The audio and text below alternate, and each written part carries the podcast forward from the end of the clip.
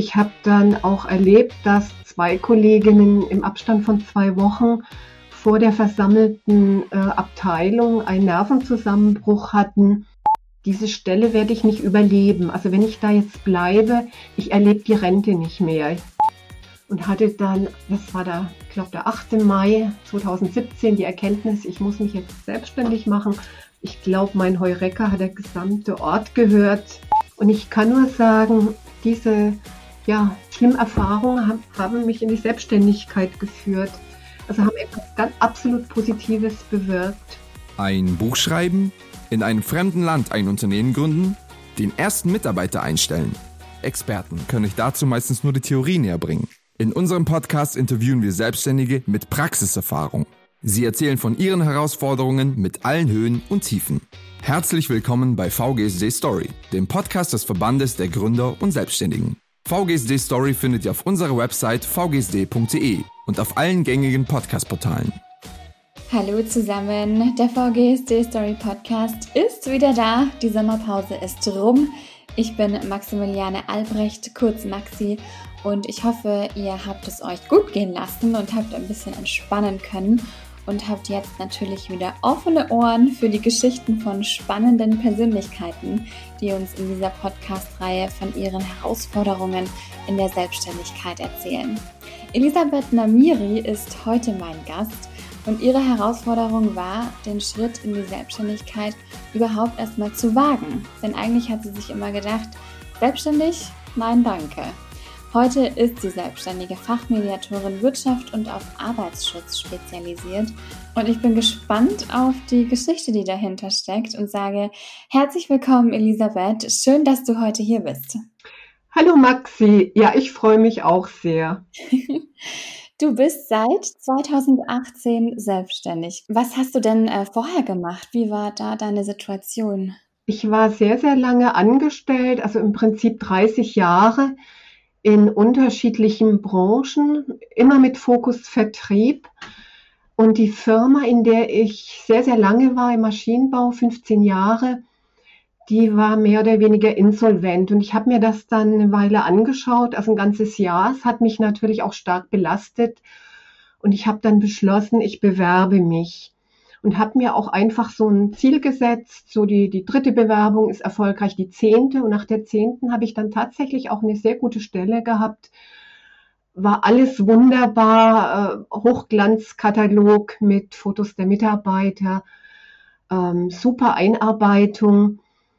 Und ja, nach einem Dreivierteljahr habe ich gemerkt, äh, da ändert sich was. Und zwar ganz gewaltig. Also es gab Change-Prozesse, die Mitarbeiter wurden aber nicht, äh, ja, wurden zwar informiert, aber nicht richtig abgeholt. Und ich konnte wirklich nach einigen Wochen diese Firma nicht mehr wiedererkennen. Mhm. Also ist das Betriebsklima quasi einfach gekippt? So. Ja, es ist komplett gekippt. Ich habe dann auch erlebt, dass zwei Kolleginnen im Abstand von zwei Wochen vor der versammelten äh, Abteilung einen Nervenzusammenbruch hatten. Ähm, das ganze Team hat damals absolut hilflos reagiert. Heute wüsste ich natürlich, was zu tun wäre. Wie, wie, wie haben die reagiert? Also einfach ähm, zugeschaut dann, oder? Ja, die haben, ich sag mal, jede, äh, haben alle weitergearbeitet, den Kopf gesenkt, äh, gehofft, dass es ganz, ganz schnell vorbeigeht. Mhm. Eine neue Kollegin hat dann dieser Kollegin, die eben ganz offensichtlich in einer schweren Krise war. Also hat ihr eben einen ähm, Kaffee angeboten, was in dieser Situation natürlich nicht adäquat war. Es herrschte einfach Hilflosigkeit. Und das Betriebsklima war auch so schlecht. Es war einfach nicht so, dass jemand aufspringt und sagt, sag mal, was ist denn los? Wie kann ich dir helfen? Ja. Mhm. Ähm, es gab Animositäten, Hauen und Stechen es hat wahrscheinlich einfach auch der Wille zur Unterstützung in diesem Augenblick gefehlt. Ja, dieser aktive Wille, der aber ganz, ganz wichtig ist in Unternehmen. Ja, auch gerade von der Chefetage dann wahrscheinlich auch. Ja, die haben das dann sicherlich erst zeitversetzt mitbekommen. Also von den Chefs war in dem Augenblick, sofern ich mich äh, richtig erinnere, niemand im Raum. Mhm. Was hast du denn dann für oder hast du Konsequenzen gezogen? Hast du irgendwie, weil du hast dich ja dort bestimmt auch nicht mehr wohlgefühlt dann, da arbeitet man ja nicht gern. Nein, es war ein sehr, sehr hohes Arbeitspensum, sehr viele Ausschreibungen. Ähm, man musste innerhalb von wenigen Stunden oder Tagen auch hunderte von Positionen kalkulieren. Das war einfach nicht mein Ding. Und ich habe dann wirklich auch Beklemmungen bekommen. Also ich sag mal Herzrasen, konnte schlecht schlafen, ähm, konnte auch nicht mehr so richtig essen. Und ich habe dann bereits Weihnachten ja im Familienkreis gesagt, diese Stelle werde ich nicht überleben. Also wenn ich da jetzt bleibe, ich erlebe die Rente nicht mehr, ja, sozusagen. Also oder die nächsten Jahre. Ich werde mir irgendwie eine, eine schwerwiegende Krankheit zulegen müssen, um da auszusteigen. Und das war natürlich eine ganz, ganz heftige ja, Überlegung. Also ich wusste, ja, so kann es nicht, nicht weitergehen. Und ich bin dann zur Geschäftsleitung gegangen und habe gesagt, hier, wir brauchen ganz dringend Unterstützung, schnellstmöglich. Und so wie das Recruiting läuft, ist es einfach nicht effektiv. Und ich habe dann eine Woche später, die wurde ich rausgerufen vor versammelter Mannschaft, hatte ein kurzes Gespräch. Also ich hatte quasi die Kündigung auf dem Tisch. Und ich bin dann raus, es war Februar, Anfang Februar und die Sonne schien und ich habe einfach nur gedacht, ähm, ich lebe, ja, und das zählt. Wow. das ist ja, also im Prinzip, die, ähm, du hast um Hilfe gebeten und anstatt da ähm, sich zu kümmern, haben sie dir gekündigt. Ja, vermutlich war ich auch den Anforderungen nicht gewachsen. Ähm, also Ausschreibungen waren einfach nicht mein Ding. Mhm. Und ähm, ja, und das, ich war dann einfach auch unbequem durch meine Aussage, also durch meine Kritik, ja, mein ja, negatives Feedback. Aber wenn du auch gesagt hast, du, ähm, du, du überlebst diese Stelle nicht, dann war das, also kann ich mir vorstellen, dass du auch irgendwie erleichtert warst, dann ähm, gehen zu können, oder? Ja, ich war absolut erleichtert. Ich ähm, habe dann sofort natürlich mich arbeitslos gemeldet habe auch darauf gedrungen, dass ich eine Fortbildung erhalte. Die wurde mir dann auch äh, genehmigt. Es war eine Fortbildung allgemeiner Art. Und ich bin dann auch ja in der Zeit, bis diese Fortbildung anfing, äh, vier Wochen ganz, ganz viel geworkt, habe einfach auf mich geachtet, meine Gesundheit wieder regeneriert. Mhm. Und die Fortbildung, das ging von der IHK aus, war breit gefächert und dauerte drei Monate. Und ich habe dann in der Zeitung gelesen, ach, da gibt es so einen Infotag über Selbstständigkeit und ich habe beschlossen, ich gehe da einfach mal hin und mache mich kundig. Mhm. Aber selbstständig machen wollte ich mich nie. Also es war nie ein Thema, hat mich eher abgeschreckt. Ich hatte auch keine Affinität dazu. Ja, und ich bin zu diesem Tag hingegangen und ein, habe mich mit einem Aktivsenior besprochen und er sagte, machen Sie doch einfach etwas, was Sie schon können, also Vertrieb. Und ich habe dann gedacht, na ja, okay, ja, ist vielleicht eine Option. Habe mir dann zwei Existenzgründungscoaches angeschaut und die eine hätte mich sehr, sehr gut gecoacht, da bin ich mir ganz sicher, in dem Thema, in dem ich eben drin war, Vertrieb. Und die zweite sagte innerhalb der ersten fünf Minuten, ja, wollen Sie das denn wirklich? Dann habe ich gesagt, nee, also selbstständig ja, aber Vertrieb auf keinen Fall. Und wir haben dann einfach auch ein paar Monate überlegt, also im Prinzip, ich denke, es war ein halb, dreiviertel Jahr, was denn für mich in Frage käme. Ich habe dann zwischenzeitlich noch eine zweite Stelle gefunden, also habe dieses Existenzgründungscoaching wieder abgebrochen. Diese Stelle war geprägt von einer jungen Mitarbeiterin, also das ganze Umfeld die äh, innerhalb eines Jahres drei Kolleginnen gemobbt hat. Der Chef wusste das. Es war so eine ganz ungute Situation. Ich bin dann auch mal geschäftlich mit in die Schweiz gefahren, sollte eigentlich nur ein paar Flyer dort vor Ort verteilen, freundlich ausschauen. Und mir wurde dann kurzfristig mittags mitgeteilt, ich sollte einen Vortrag äh, über, simultan, also quasi übersetzen, dolmetschen. Und ich war in dem Thema, es war nicht für meinen Chef, sondern für jemanden anderen. Ich war überhaupt nicht in deren Thema drin, habe das auch gleich angemerkt. Ja, und habe dann gedacht, naja gut, wenn sie mir das zutrauen, ich versuche. Ich stand dann in der Schweiz vor einem Fachpublikum, sollte eben dolmetschen. Es waren 50, 80 Leute. Und nach fünf Sätzen habe ich gemerkt, es geht überhaupt nicht. Ich habe dann dem Publikum gesagt, entschuldigen Sie bitte, ich bin ganz kurz in dieser Firma. Ich hatte keinerlei Möglichkeit zur Vorbereitung. Ja, es war eine peinliche Situation, wieder meine Kündigung auf den Tisch bekommen. Und ich habe aber gemerkt, es ist eine ganz, ganz tolle Situation, wenn man vor Publikum steht. Ah, also da hast du doch was Gutes daraus mitnehmen können. Ja, es war mir keineswegs in die Wiege gelegt, aber so peinlich diese Situation ja im Grunde war. Übrigens, es kamen dann auch Teilnehmer auf mich zu und haben gesagt, fanden wir toll, dass Sie das so offen kommuniziert haben, ist uns auch schon passiert. Machen Sie sich bloß keine Gedanken, das kommt vor. Also ich habe auch noch mal Rückendeckung aus dem Publikum bekommen, was mir sehr gut getan hat. Ja, und ich habe dann einfach auch erkannt, also ich muss das Existenzgründungscoaching wieder aufnehmen. Ähm, nicht, weil mir nichts anderes übrig bleibt, sondern weil es einfach, also dieses Angestellten-Dasein für mich nicht mehr passt. Und ich habe zwischenzeitlich auch angefangen, meinen Chefs eben, meine Chefs zu beraten, also ihnen zu sagen, wo es lang geht. Und die fanden das auch ganz lustig, aber die Kolleginnen, die fanden das übergriffig und haben mich das auch spüren lassen. Also ich habe einfach nicht mehr ins Angestellten-Dasein gepasst. Mhm. Und habe dann das, wie gesagt, das Existenzgründungscoaching wieder aufgenommen und hatte dann, das war da, ich glaube, der 8. Mai 2017, die Erkenntnis, ich muss mich jetzt selbstständig machen. Arbeitsschutz, Gefährdungsbeurteilung psychischer Belastung. Ich glaube, mein Heurecker hat der gesamte Ort gehört. Ja.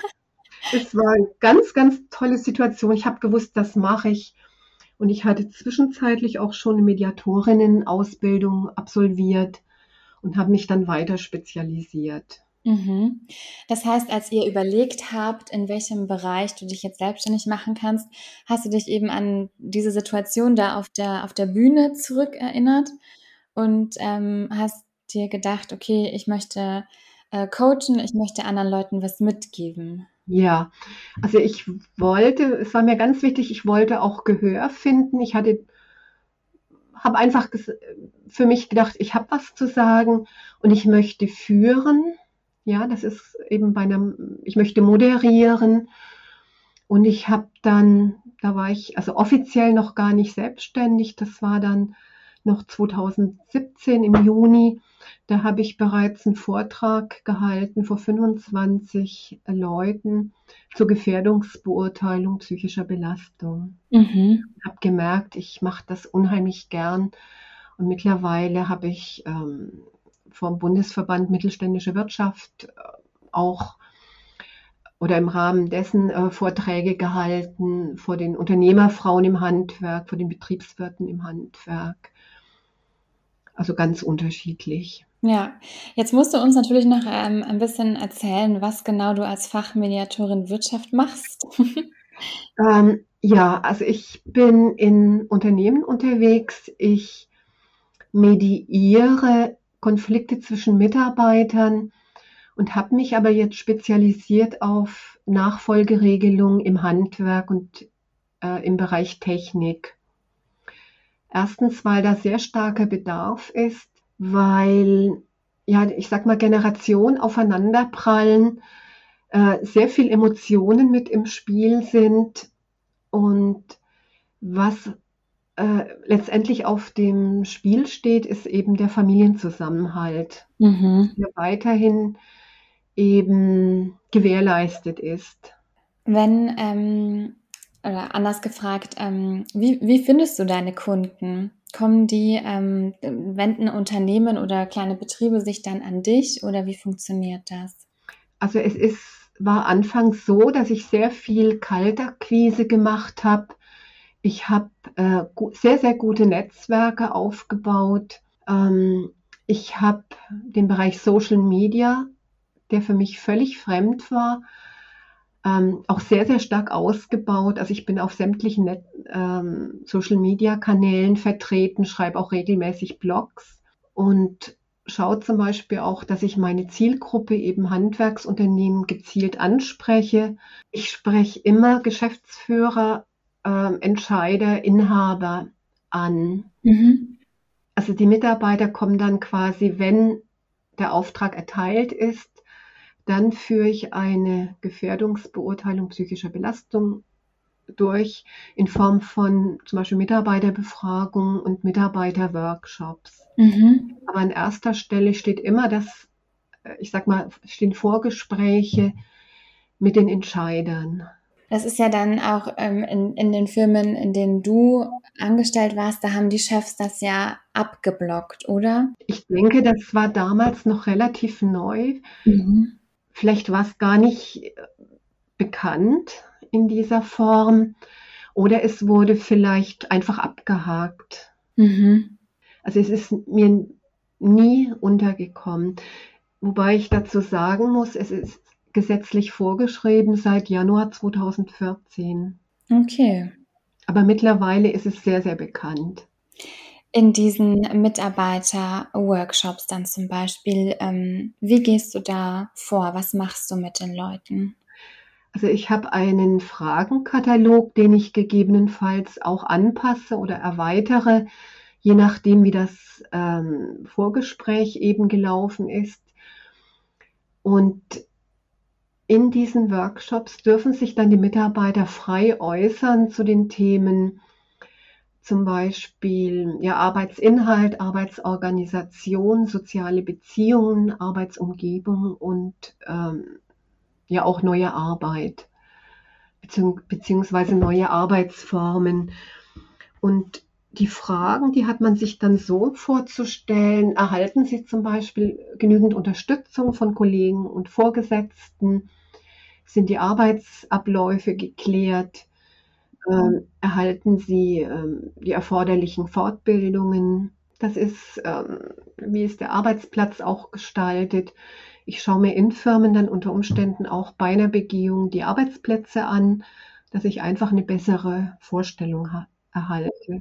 Und die Gefährdungsbeurteilung, die du dann erstellst, ähm, die wird dann auch ähm, den ähm, Verantwortlichen, den, den Chefs äh, vorgelegt, oder? Was, was ja, es gibt entweder einen Ergebnisbericht oder aus dem Workshop entwickelte Maßnahmenpläne, die dann natürlich auch umgesetzt werden müssen. Da bekommst du ja bestimmt einen ziemlich ähm, persönlichen Einblick auch in das, was die Mitarbeiter dann so beschäftigt. Ja. Trifft dich das manchmal oder äh, kannst du das ähm, trennen, wirklich strikt? Also ich kann es für mich persönlich trennen, aber ich erfahre in der Regel sehr, sehr viel. Mhm. Manchmal auch in Einzelgesprächen sehr persönliche Dinge. Ich führe mittlerweile auch, also werde von äh, Unternehmen beauftragt, ja, ich sag mal, prekäre Gespräche zu führen. Es steht zum Beispiel das Thema Sucht im, im Raum. Also der Arbeitgeber vermutet, dass ähm, sein Mitarbeiter vielleicht ja, zu viel Alkohol trinkt oder sonstige Probleme hat. Und da gehe ich den Dingen auf den Grund, spreche aber mit dem Mitarbeiter ab, was ich dem Chef sagen darf. Also halte mich da ganz bedeckt und schaue, dass ich dem Mitarbeiter dann Hilfestellung geben kann. Hast du dann, ähm, hörst du danach auch noch was von den Mitarbeitern, ob du denen dann wirklich auch ähm, helfen konntest? Ja, also in der Regel mache ich ja auch noch eine Wirksamkeitsprüfung. Das heißt, ich äh, schaue, ob die Maßnahmen auch umgesetzt wurden, welche Maßnahmen gegebenenfalls hinfällig waren, ob neue Themen dazugekommen sind. Und diese Gefährdungsbeurteilung ist ja auch als fortlaufender Prozess gedacht, der regelmäßig wiederholt werden sollte. Und als Feedback, also ich hole mir das auch immer ein. Also mir hat zum Beispiel vor zwei Wochen ein Mitarbeiter geschrieben auf meine Nachfrage, Frau Namiri, ohne Ihre Unterstützung hätte ich gekündigt. Ach wow. Ja, und das ist natürlich ein ganz, ganz großes Lob. Ja. Man auch es war ein sehr, sehr guter Mitarbeiter, der allerdings einen Konflikt mit einem Kollegen hatte. Und da äh, kam es zu einer Mediation. Also oft sind diese beiden äh, Themen Gefährdungsbeurteilung psychischer Belastung und Mediation mit einzelnen Beteiligten sehr eng miteinander verknüpft. Mhm. In der Mediation, was machst du dann da? Also auch in der Mediation habe ich ein ganz ähm, strukturiertes Konzept. Ich mache ergebnisfokussierte Mediation, die besteht aus neun Schritten. Und wir arbeiten diese verschiedenen Schritte einfach durch. Ich führe immer ein Protokoll, das dann die Teilnehmer auch be bekommen, also auch mit Maßnahmen natürlich. Und bin einfach in, im sehr engen Gespräch mit den Medianten. Dieses ähm, Konzept, das du entwickelt hast, war das ähm, eines der Dinge, die du dann am Anfang der Selbstständigkeit ähm, erarbeitet hast und ähm, passt du das dann jetzt immer wieder ähm, an? Ja, also das auf jeden Fall. Also zum Beispiel den Fragenkatalog im Workshop passe ich immer wieder an. Ähm, die, dieser, dieses Konzept bei der Mediation, ähm, da ist nur der äußere Rahmen vorgegeben, aber natürlich wird das ergänzt durch spezielle Fragen, die dann auch den Kern des Konflikts treffen. Mhm. Anders geht es gar nicht, um da auch eine erfolgreiche Mediation zu machen. Du bist ja ähm, sehr, sehr nah dran an den Leuten, die öffnen sich dir gegenüber ja dann auch. Ja. Was gibt dir das? Also mir gibt das sehr, sehr viel. Ich bin, ja, wie soll ich sagen, ähm, also ich erziele in der Regel eine sehr, sehr große Offenheit und ich bin sehr, sehr berührt durch das Vertrauen, das man mir entgegenbringt. Mhm. Ja, oft schon nach wenigen Minuten, dass Mitarbeiter einfach auch sehr dankbar sind, dass sie eine, ja, mit mir auch eine Gesprächspartnerin haben, der sie sich gegenüber öffnen können. Und ich habe ja jetzt schon wirklich sehr, sehr lange Berufserfahrung, also wie gesagt, war sehr, sehr lange angestellt, aber mein richtiges Arbeitsleben hat, möchte ich sagen, vor vier Jahren angefangen.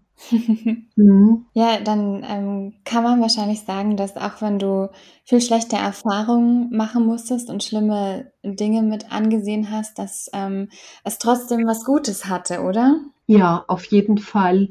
Und da, ähm, ja, Stichwort Resilienz. Mhm. Das ist, Resilienz ist ja ein Begriff, der sehr häufig auch gebraucht wird. Ähm, das ist, äh, wie man mit Rückschlägen umgeht, ne? Genau, was man daraus macht letztendlich. Und ich kann nur sagen, diese ja, schlimmen Erfahrungen haben, haben mich in die Selbstständigkeit geführt. Mhm. Also haben etwas ganz absolut Positives bewirkt. Und dafür bin ich sehr dankbar. Sehr schön. Ja, ich glaube, in die Selbstständigkeit zu gehen, das ist ähm, schon äh, ein großer Schritt. Das ist eine Herausforderung. Und ähm, Jetzt würde mich interessieren, gab es denn jetzt auch während deiner Zeit, in der du als Fachmediatorin arbeitest, abgesehen von Corona, sage ich jetzt mal, ähm, noch andere Herausforderungen? Ähm, ja, also Corona war natürlich schon eine sehr große Herausforderung, weil mir Kunden und natürlich auch Aufträge, also Workshops weggebrochen sind. Und diese Gefährdungsbeurteilung oder Mediation, also kann man auch nur bedingt äh, online machen. Ja. Also wenn man die Teilnehmer kennt, dann geht es schon, finde ich. Also ich habe mich einfach sehr, sehr schnell natürlich, ähm, ich sag mal, auf, neu aufstellen müssen. Ähm, also ich weiß, ich wusste im März 2020 äh, nicht, was Zoom ist. Und zwei Wochen später hatte ich mein erstes Zoom-Meeting mit einem Mitarbeiter. Ja. Und also wichtig ist, dass man gute Beratung hat am Anfang, dass man sich coachen lässt. Das halte ich schon für essentiell, dass man sich äh, den Coach oder ja, die Coachin sehr gut anschaut vorher, ob Vertrauen da ist und ob man auf dem Weg einfach gut begleitet wird. Mhm. Hattest du denn am Anfang ähm, als du losgelegt hast mit deinem eigenen Business, ähm, Schwierigkeiten, Kunden zu finden? Weil ich sag mal, das, was du behandelst, ist ja ein heikles Thema. Und ich glaube, kein Chef gibt gerne zu, dass in seinem Unternehmen ähm, das, das Klima schlecht ist und dass es da Bedarf gibt. Also am Anfang habe ich gelegentlich mal den Satz gehört, brauchen wir nicht. Mhm, genau. Ja, brauchen wir nicht. Das sagt heute, ja, in dieser Form wird das nicht mehr so gesagt. Es gibt natürlich Unternehmen, die sagen, ja, wir stellen es jetzt gerade zurück oder ach, unseren Mitarbeitern geht's gut. Das sind dann diejenigen, die Unternehmen, die auch ausweichen. Ich wünsche dann alles Gute. Es macht auch keinen Sinn zu missionieren. Mhm. Ähm, also mein Wunschunternehmer, so einen Unternehmer habe ich, der ist, oder ich habe eigentlich mehrere, ähm, der ist offen und aufgeschlossen, er lässt mir freie Hand. Er sagt auch von der Miri, wenn Sie mit den Mitarbeitern Einzelgespräche führen, ich muss das alles nicht wissen, ja, machen Sie einfach. Ja. Also er möchte einfach für sich Vorgaben, ähm, was ist jetzt der nächste Schritt für ihn. Also es ist auch immer mit dem Führungskräftecoaching natürlich dann auch verbunden. Jetzt ähm, hast du mir ja eben erzählt, dass du dir eigentlich nie vorstellen konntest, ähm, selbstständig zu arbeiten. Hast du es jetzt doch gemacht? Ähm, wie war denn damals dann die Reaktion aus deinem Umfeld, Familie, Freunde? Ja, es war sehr gemischt. Also ich habe auch eine, eine Freundin darüber verloren, die mich quasi in der Luft zerrissen hat. Was äh, da äh, grätsche ich jetzt mal rein, was, ähm, also konnte sie das einfach absolut nicht nachvollziehen oder was? Ja, vielleicht, ich kann, weiß es nicht genau. Also sie hat mir eben alle Klischees aufgezählt mit dem äh, kein Urlaub oder weniger Urlaub, viel arbeiten müssen. Ähm, und ich habe immer gefunden, dass gerade diese Freundin, die hätte also auch Gelegenheit gehabt, sich selbstständig zu machen in der schwierigen Situation, dass die in gewisser Weise die geborene Unternehmerin gewesen wären. Mhm. Und sie hat es aber nicht gemacht. Vielleicht spielte auch ein bisschen Neid oder Bequemlichkeitsdenken eine Rolle. Und die hat dann, ich sag mal, auch einfach mein Mindset vergiftet. Ich habe das dann auch gemerkt, auch bei meiner Coachin angesprochen und habe ihr dann letztendlich, also die, dieser Freundin auch gesagt, ja, ich wünsche dir alles Gute und ich war sehr dankbar für unsere Freundschaft, aber es passt jetzt einfach nicht mehr. Mhm. Und von meiner Familie wurde ich sehr gut unterstützt. Also die, ja, die hören mir immer noch zu. Ich kann alles loswerden. Manchmal heißt es zwar, ja, wir können das jetzt nicht mehr nachvollziehen. Das übersteigt jetzt irgendwie unseren Horizont. Aber ich kriege sehr viel Unterstützung. Das ist sehr viel wert. Auf jeden Fall, das ist ganz wichtig. Und was hat sich an deiner persönlichen Einstellung zur Selbstständigkeit geändert, jetzt da du auch selbstständig bist? Ja, also es gibt ja Studien, dass man als Mensch 15 Prozent seiner Kapazitäten nutzt. Also nur 15 Prozent. Und jetzt muss ich doch einen Kraftausdruck äh, benutzen, das ist verdammt wenig. Und ich habe nie nachvollziehen können, wenn Kollegin, als ich angestellt war, oder Kollegen so begeistert waren über irgendeine Entwicklung. Und ich habe mich zwar dann auch gefreut und ich war sehr engagiert und ich habe gute Arbeit geleistet, aber ich war nie begeistert. Mhm. Ja, ich habe absolut das studiert, was ich wollte. Aber die, diese große Begeisterung, die fand ich immer aufgesetzt und habe ich nie nachvollziehen können. Und seitdem ich selbstständig bin, bin ich absolut begeistert. Ja, ich brenne dafür, mein Beruf ist meine Leidenschaft. Ich kann es nicht anders sagen. Ähm, ja, was hat sich geändert? Ich nutze mittlerweile 95 Prozent meiner Kapazitäten. ja. Ich finde, man merkt auch, dass du, dass du da zu 100 Prozent dahinter stehst und das ähm, liebst, was du tust. Das ist sehr schön. Es ja. ist sehr schön, dass ich hier immer mit Leuten sprechen darf, die ähm, auch so viel Spaß an der Sache haben. Ja, das auf jeden Fall. Also es ist äh, ein Satz, den ich auch immer schrecklich finde, der oft von außerhalb kommt. Naja, selbstständig kommt von selbst und ständig. Also ah, ja. ein ganz, ganz dummer Spruch, der trifft es nicht. Ja, ich habe ganz wenige Arbeiten, die ich jetzt nicht so gern mag. Aber manchmal kann man ja Arbeiten auch auslagern dann, ich sag mal, wie vielleicht Steuersachen. Ja, man muss auch nicht immer alles alleine machen. Ja. Ich habe mir sehr, sehr viele neue Sachen angeeignet, ganz viel dazugelernt und bin also wirklich sehr, sehr dankbar dafür. Das ist schön. Elisabeth, dann die, die letzte Frage an dich. Ähm, Was wäre oder was ist dein Tipp an alle Selbstständige oder Leute, die sich selbstständig machen wollen? Was würdest du denen raten?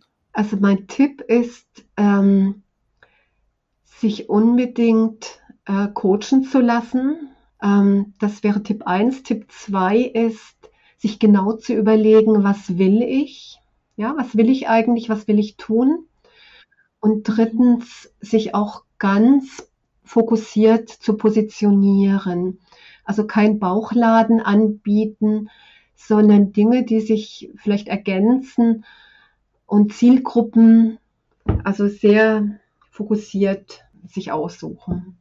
Wunderbar. Da haben wir jetzt am Schluss noch äh, praxisnahe Tipps von dir abgestaubt. Sehr gut. Mhm. Gerne. Alles klar. Dann vielen Dank, dass du uns äh, deinen Weg ähm, erzählt hast. Das ähm, ja, war sehr beeindruckend, weil ich finde, das zeigt gerade auch bei dir, dass man auch aus schlechten Erfahrungen dann ähm, was Gutes äh, mitnehmen kann. Ja, auf jeden Fall. Also das kann ich wirklich nur bestätigen. Vielen Dank, Elisabeth dass du dir Zeit genommen hast. ich bedanke mich auch. Ihr Lieben, damit sind wir durch für heute. Wie immer, vielen Dank, dass ihr mit dabei wart. Den nächsten Podcast gibt es dann wieder von meinem Kollegen Lars Bösel. Wir wechseln uns ja immer ab. Und äh, wenn ihr noch weitere Folgen von VGSD Story hören wollt, dann klickt unbedingt auf die VGSD Homepage. Da gibt es alle Folgen. Wir sind ja mittlerweile schon bei Folge 14. Und auch auf allen gängigen Podcast-Portalen findet ihr den VGSD Story Podcast. Spotify, Deezer, Apple Podcast. Sucht euch einfach was aus und ich freue mich schon, wenn wir uns das nächste Mal wieder hören. Macht es gut! VGSD Story findet ihr auf unserer Website vgsd.de und auf allen gängigen Podcast-Portalen.